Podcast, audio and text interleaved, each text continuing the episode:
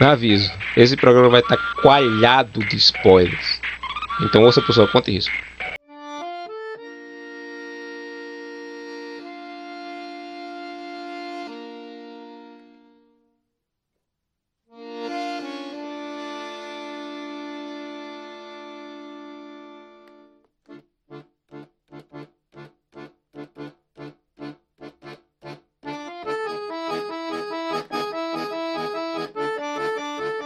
Olá pessoal, eu sou o Hellboy e bem-vindos ao primeiro review.mp3.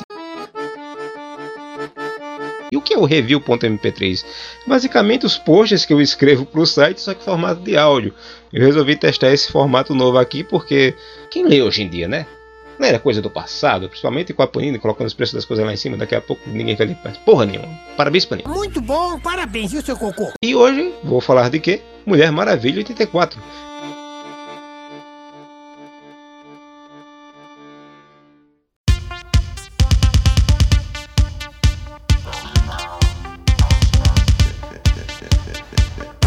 Filme que estreou recentemente nos cinemas e dias depois estreou no HBO Max, que foi acho que onde a grande maioria viu, né?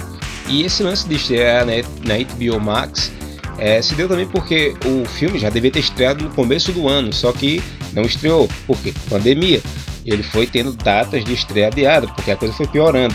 Mas só que a Warner foi gastando muito dinheiro em publicidade e foi começando a ter prejuízo. Ele tem que lançar um filme de qualquer jeito. Então lançou nos cinemas e como todas as medidas de segurança contra a Covid, é, o público está reduzido nos cinemas, o streaming seria tipo uma muleta. Eu não sei como funciona o sistema de ganhos ali, né? Se tem como reverter muito dinheiro assim no streaming. Talvez tenha. Mas o fato é que isso aconteceu principalmente depois que a HBO comprou o Snyder Cut, né? Para lançar o Snyder Cut e agora a HBO e a DC Warner estão com muitos projetos aí, vai vir muita coisa ao que parece bacana, tipo a série dos Lanternas Verdes, que vai ter Guy Gardner, minha gente. Guy Gardner, né? Estrelando a série do Lanternas Verdes. Isso vai ser ótimo. Não vai ser muito bom, porque o que eu li, pela, pelo que eu vi da sinopse, ele vai ser o pai de família. Que delícia, cara. Mas pode vir muita coisa boa. Vai ser melhor que a série da CW, por exemplo, que são bem baixo orçamento. A HBO já mostrou que quer investir dinheiro nesse negócio. Deu 40 milhões para terminar a Liga da Justiça. Vai ter muita coisa boa, mas vai ter o Snyder Cut, que também não é uma coisa tão boa.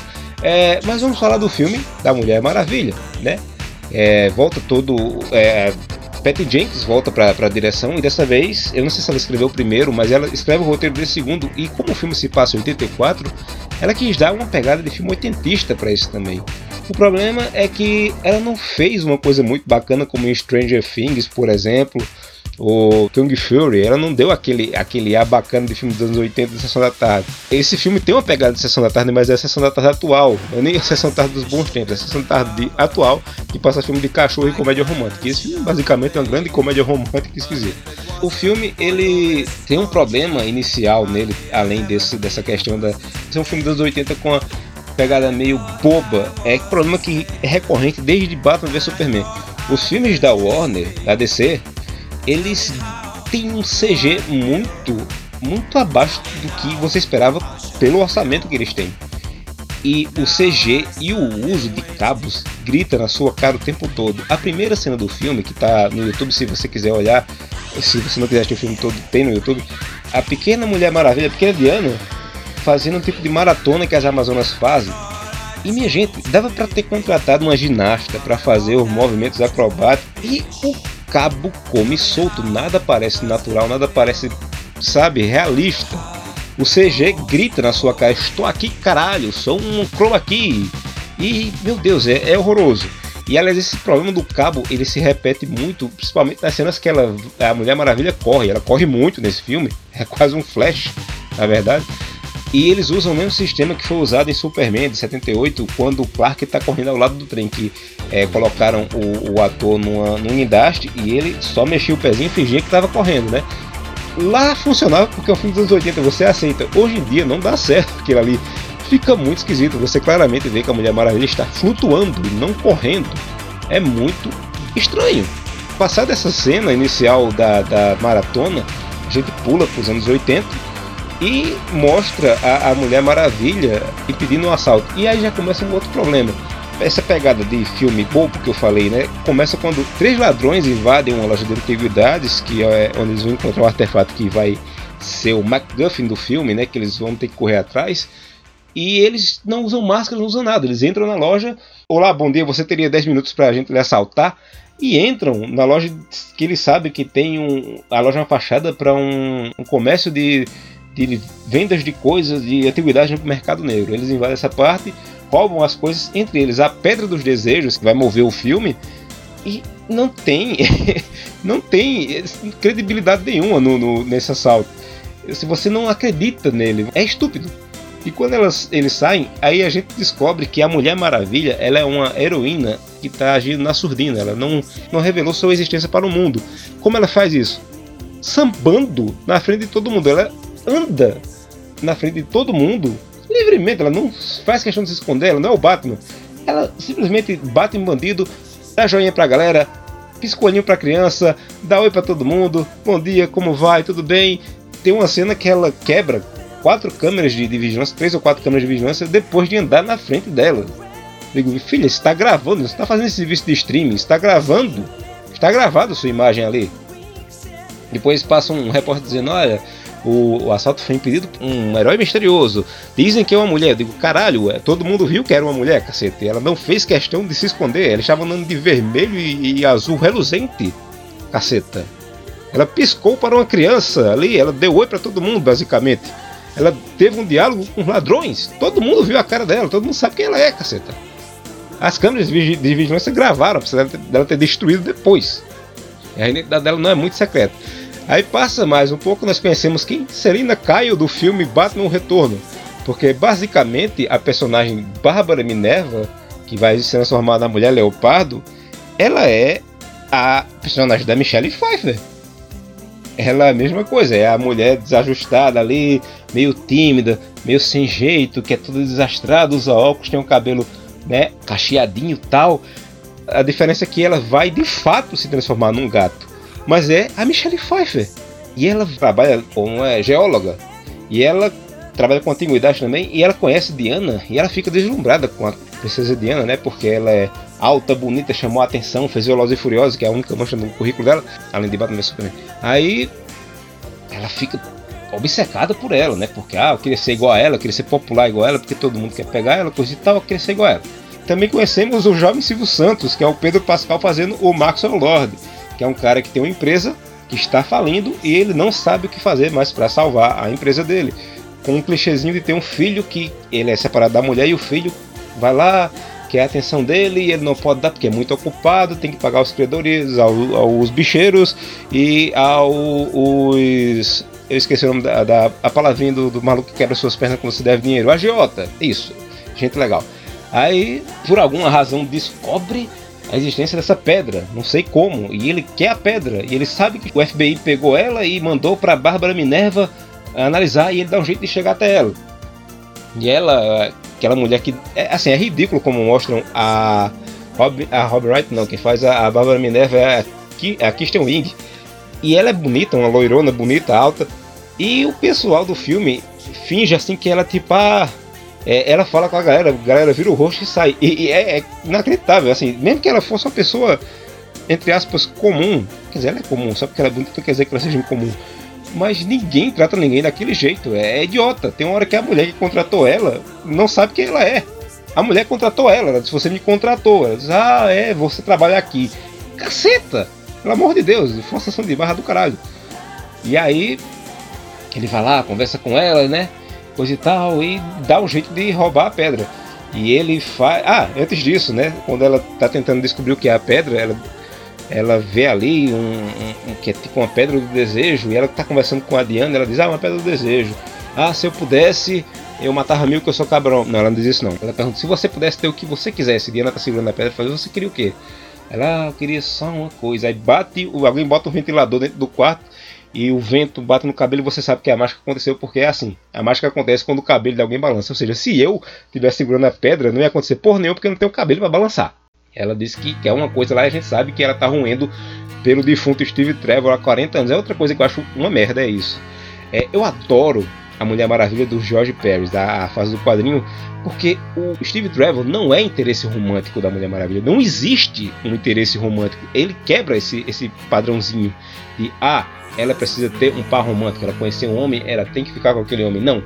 Na história, na, na fase do George Pérez, ela se encanta pelo super-homem porque vê ele como uma coisa superior, tipo um deus, que o cara é, voa, é forte, é parecido com ela, só que é todo altruísta, coisa e tal. E ela fica encantada essa cara descobre que não é amor, é admiração.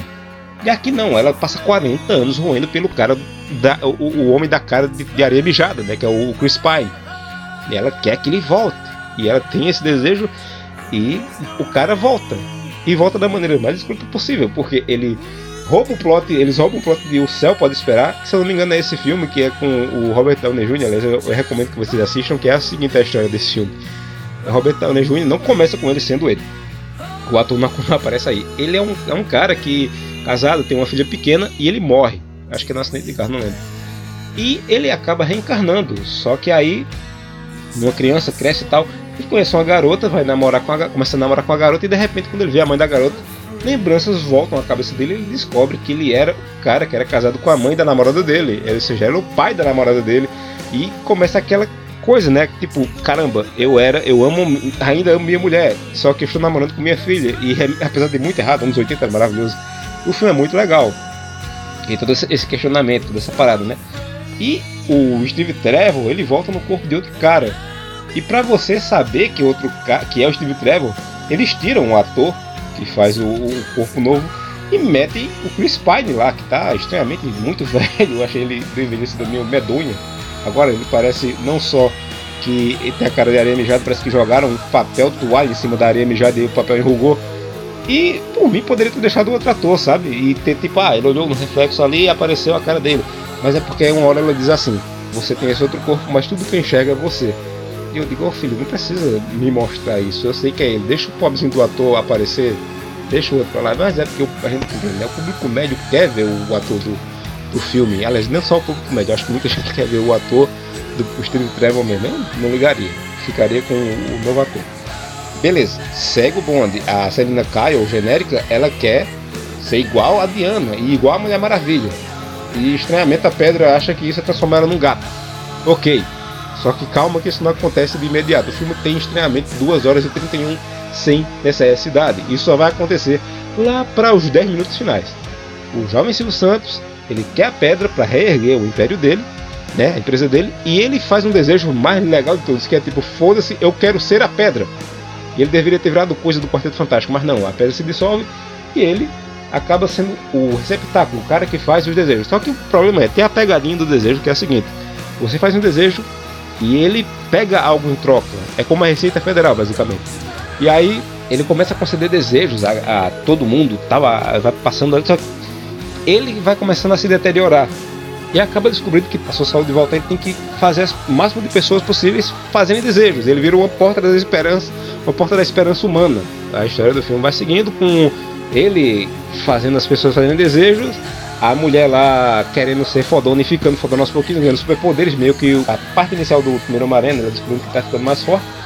E oh, minutos e minutos longos e desnecessários com Steve Trevor e Diana se apaixonando, é, mostrando que são apaixonados ainda e coisa e tal, tal e coisa. E ele vestindo roupa dos anos 80 e ela escolhendo.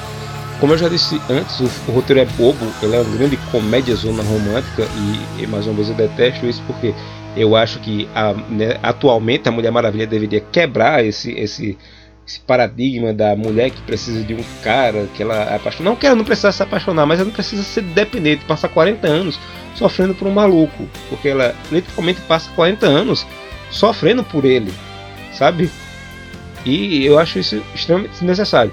Fora isso, e fora a duração longa pra caramba do filme e o roteiro bobo e desnecessário, tem momentos com ideias idiotíssimas, tipo o jato invisível aparece.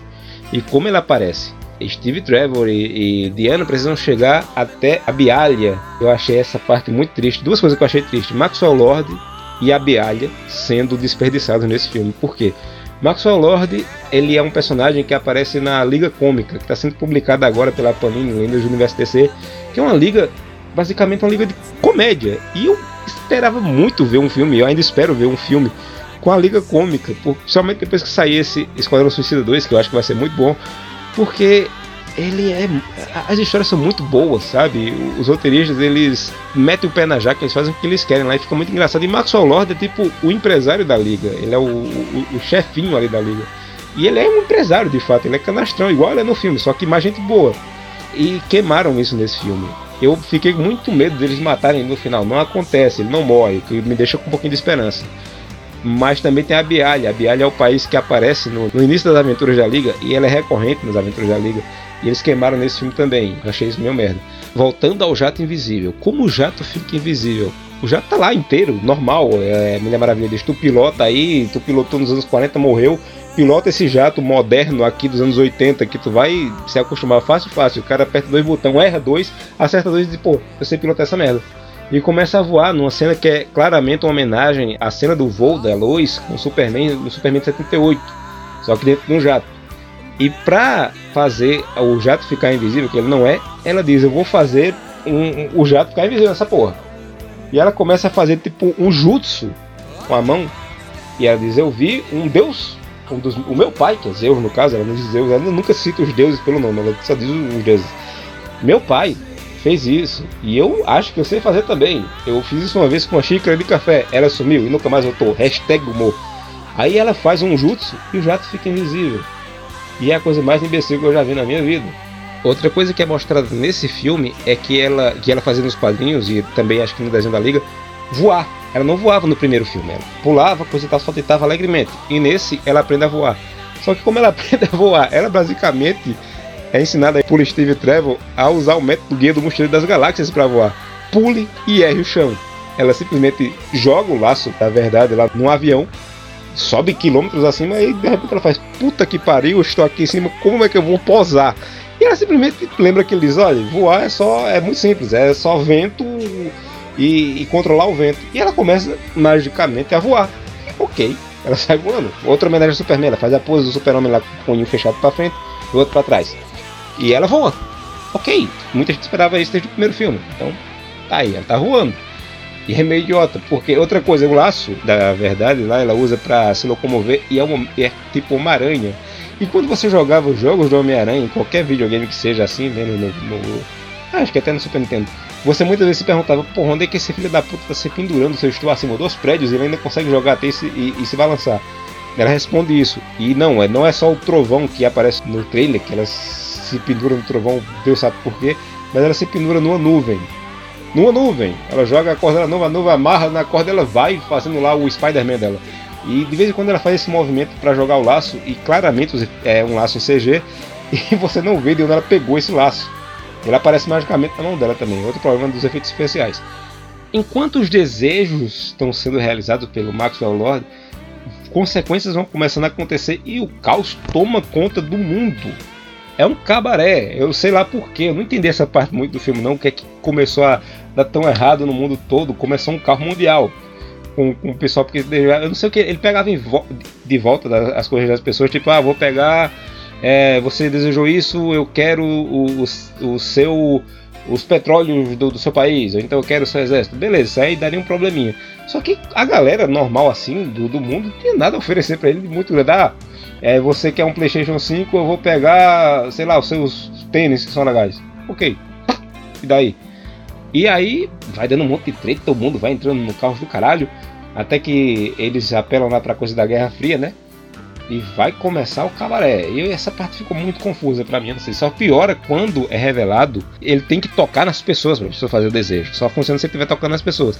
E o cara diz, o presidente diz aí, olha, eu tenho esse sistema de satélite aqui, jota partículas no ar que tocam as pessoas. E se você falar ao vivo no broadcast, por esses satélites, vai estar tocando todo mundo. E a cena final é ridícula, com ele fazendo a transmissão ao vivo e, absorvendo a força vital das pessoas pelas partículas dos satélites. É tipo, meu Deus, que roteiro bosta. É, tem a questão da armadura. Eu, quando vi o trailer, achei que ela, como ela tinha desejado que o Steve Trevor voltasse, ela ia perder os poderes. O que, é que de fato acontece? ela não perde totalmente os poderes, sabe? Ela fica forte, só que menos forte. Ela leva um tiro de bala, mas aguenta. Ela cai no chão. Ela tem uma cena que ela salva duas crianças, que ela claramente matou as crianças, que ela tá se, é, se pendura no, no, laço e ela cai no, no asfalto e ela rola por cima de duas crianças. E nessa cena tem. Você vê que são dois manequins. E é horroroso, né? Se fossem as crianças mesmo, elas teriam morrido. E ela se fere só que aí ela descobre que para voltar com os poderes dela, ela tem que abdicar do seu desejo. Ou seja, Steve Trevor vai ter que cantar para subir de novo. Literalmente. E ela abdica, os poderes voltam e depois que os poderes dela voltam, é que ela vai lá e veste a armadura. Pra quê? De acho. Mas beleza, vestiu a armadura lá para lançar bonequinho, né? Beleza. A armadura é baseada na que aparece, acho que em Reino do Amanhã e acho que tem outras histórias que ela usa essa armadura também, só que menos menos Cavaleiros do Zodíaco, sabe? É, é menor. Tem só um peito mais, mais grega mesmo. Não é tipo essa Cavaleiros do Zodíaco do, no, desfilando na mangueira. E ela veste a armadura e vai lá. Aí vem a luta com a mulher leopardo. Que velho. Assim, a mulher leopardo, o desenvolvimento da personagem é lento. Assim como todo mundo. E ela só aparece nos 10 minutos finais do filme, como eu já disse antes. E meu Deus, velho a luta é muito rápida, é muito assim. Ela não tá tão mal feita como o pessoal de Cats, sabe? É, como eu disse, ela, ela parece um, um refúgio de Cats, só que tipo, ah, vamos investir mais dois reais aqui. Deu um pouquinho mais certo. Mas a luta é, é tipo rápida demais. E o final é idiota porque ela, para derrotar a mulher leopardo, ela entra na água com ela, caem na água, quebra um poste lá no, no, meio da porrada e um cabo vai vindo, descendo. Ela diz: Olha, desiste do seu desejo, ou vou lhe fuder. E a mulher leopardo diz: Pau no seu cu. E ela vê o cabo vindo e diz: então pau no céu também. E o cabo cai na água. Só que há um, um choque da mulher leopardo e ela desmaia. Só que a Mulher Maravilha não sofre nada. Certo que ela tem superpoderes e coisa e tal, mas ela, se não tivesse com seus poderes totalmente recuperados, que eu acho que o filme quer deixar, quer dar isso a entender ali, apesar de ter desistido do desejo dela, ela deveria ter morrido também porque ela estava dentro da água e ela estava vestindo uma armadura de metal, ou seja, era um grande conduíte gigante e ambulante e voador também. Mas beleza, nada acontece feijoada. A luta é muito morna. É tipo, sabe, Batman vs Superman ali que eu achei a luta bem broxante. Aqui é um pouquinho quanto mais broxante. Acho que não, eu tô exagerando. Batman vs Superman é coisa do sendo pior. Pelo menos a mulher Leopardo não disse. O nome da minha mãe é Hipólita. O final é, é Maxwell Lord é, recebendo toda aquela coisa, né? Da, da, as pessoas, as energias, porque estão fazendo desejo e ela tentando impedir. Quando ela vê que não tem jeito, ela começa a fazer um discurso para ele. Só que aí ela tá. Ele diz, ah, teu discurso não vai funcionar comigo, pau no seu cu. Só que o laço, na verdade, tá preso no pé dele e ele basicamente vira uma embalagem de danoninho. Sabe quando você faz o, o, telefone sem fio com danoninho? O telefone com fio com danoninho, que você coloca um barbante em dois copinhos de danoninho assim e você fala com o seu amiguinho lá quando você é criança? Basicamente ela faz isso, ela amarra o laço, na verdade, no pé do, do Maxwell Lord e ela fala o negócio lá e diz: Eu não estou falando com você, fé da puta. E ela tava falando, tava tipo passando a mensagem dela para todo mundo através do, do Maxwell Lord como se fosse um grande Jequidama da esperança. E aí ele desiste dos poderes dele porque vê o filho dele e aí diz: Ah, não, eu quero. Meu filho tá se fodendo ali, eu quero voltar pro meu filho. Desiste. Ele volta lá e não acontece nada, ele não é preso, não tem porra nenhuma. Pelo que eu vi no final do filme, não acontece merda nenhuma. E eu vou confessar que eu achei isso bom, porque como eu já disse, eu espero muito ver um filme, uma série da Liga Cômica, e eu quero muito que o Maxwell Lord esteja lá, porque o Pedro Pascal, ele, ele é ótimo, né? É, o filme é ruim, mas o ator é muito bom.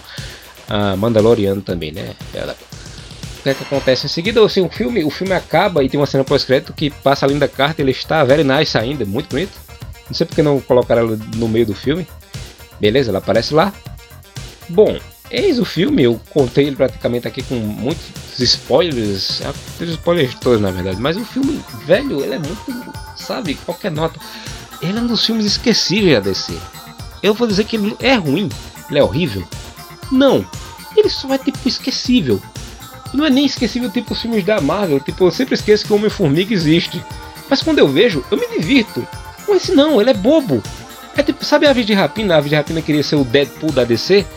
E as piadas ficaram meio zorra total, é basicamente aquilo ali, só que PG-13, sabe? É tipo, não tem, obviamente, piadas pesadas. Ele tem um humorzinho dele lá e a aventurazinha dele, mas a história é uma comédia romântica, basicamente, com a super-heroína. E, e ficou esquisito, ficou chatinho, sabe? É, é bobinho. Ele é muito grande, desnecessariamente grande assim. A DC tem que parar de fazer filmes tão grandes, não precisa disso tudo. Uma hora e meia resolve. Resolvia muito melhor, inclusive. Existem outros filmes que eu considero assim, que eu esqueço que existem na, na, no, no universo DC, né, na, dos cinemas, que é tipo Aquaman. Eu acho um filme que ele me incomoda muito, porque é outro problema que tem nele também, como eu já falei. Chroma aqui grita demais, o CG grita demais, mas o, o personagem, o, o Momo, tem um carismazinho ali.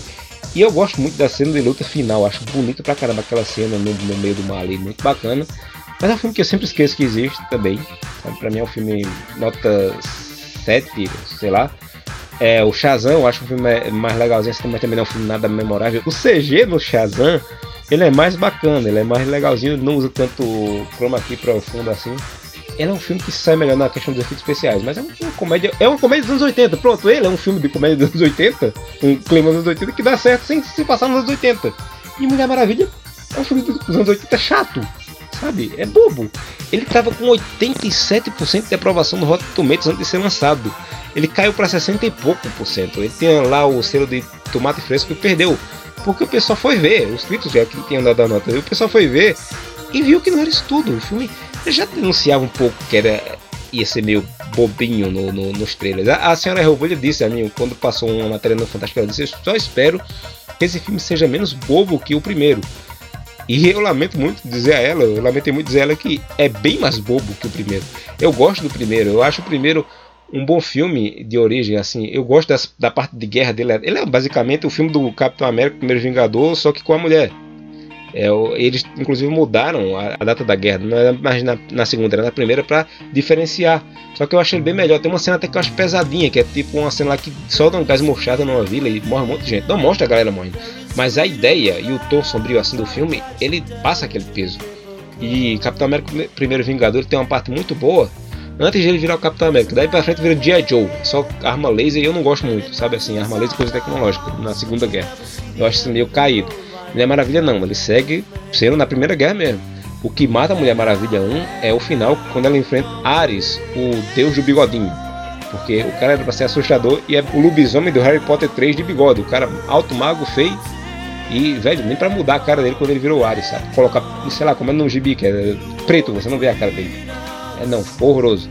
Essa era a única falha assim do primeiro filme pra mim. É um filme bacana.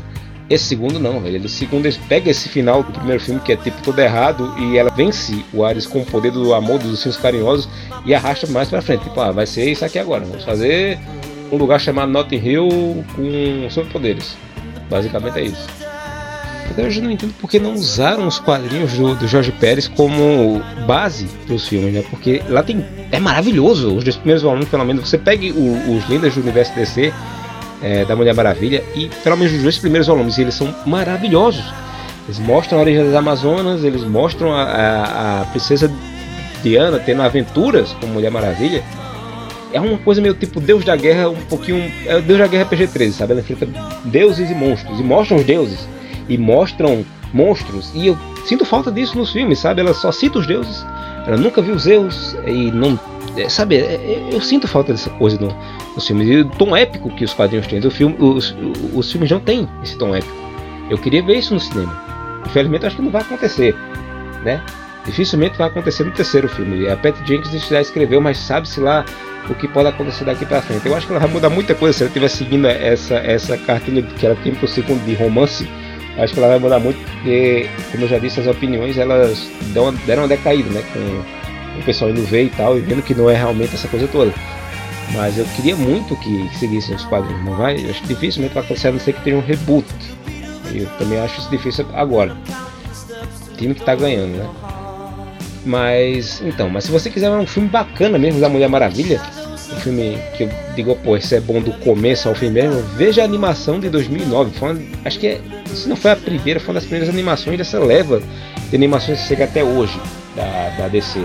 Obviamente tem, teve filmes animados antes, tipo Mas, Batman, Máscara do Fantasma e tal, mas teve uma época que começou a ser periódico o filme da DC, anualmente assim tal, e eu acho que esse foi o primeiro, ou foi ele, ou foi Lanterna Verde, o primeiro voo, uma coisa assim.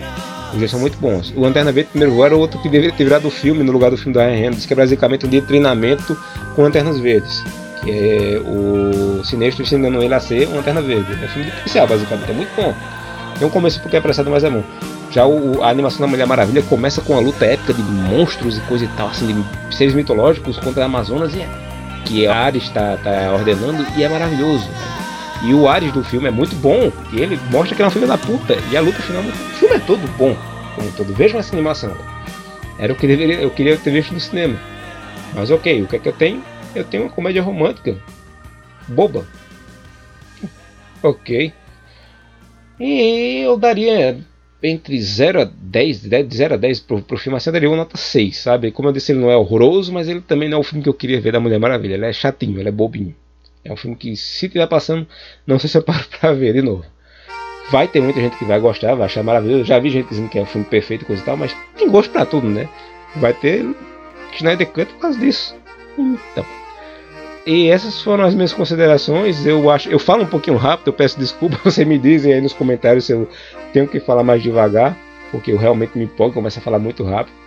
E vamos ver no que é que dá. Talvez eu volte com esse formato, se for legal, e faço resenha de outras coisas aqui, se não, pau no cu do, do meu, porque eu que a ideia. Mas, né, deixa nos comentários o que vocês acharam e até a próxima, jovens. Encostar no rosto da mais linda flor. Eu queria ser o homem que ela ama e ganha seus beijos e abraço apertado. Na face da terra eu sou